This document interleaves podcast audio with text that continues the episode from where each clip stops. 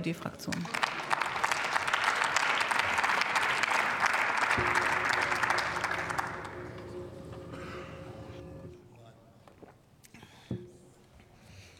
Sehr geehrte Frau Präsidentin, sehr geehrte Damen und Herren, Dr. Christinas Märchenstunde.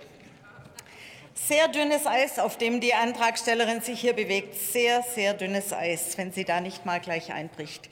Sie sagen hier, dass wir endlich anfangen müssen, Nebenwirkungen bei Impfungen ernst zu nehmen. Damit fordern Sie etwas, was wir immer schon so machen.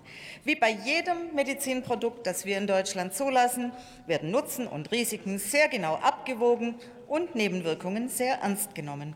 Nicht ohne Grund wurden die Impfstoffe in Deutschland erst deutlich später zugelassen als zum Beispiel in Israel, damit wir zunächst weitere Informationen sammeln konnten.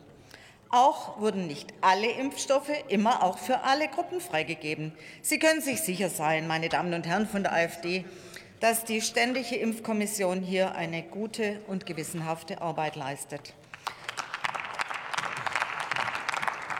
Was Sie allerdings mit Ihren komplett unwissenschaftlich zusammenkopierten Zahlen behaupten, das sind glatte Lügen und entbehren jeglicher Ernsthaftigkeit und Vertrauenswürdigkeit. Sie versuchen einmal mehr, die Menschen zu beunruhigen. Sie spielen mit der Gesundheit der Menschen ganz getreu ihrem Motto. Den Menschen in Deutschland muss es schlecht gehen, damit die AfD Erfolg hat. Aber den Gefallen tun wir Ihnen nicht. Frau Baum, Sie haben gestern in einem Interview Verständnis für die Reichsbürger geäußert. Wir werden alles dafür tun, dass Sie als parlamentarischer Arm der Reichsbürger und Nazis schnell wieder in der Versenkung verschwinden.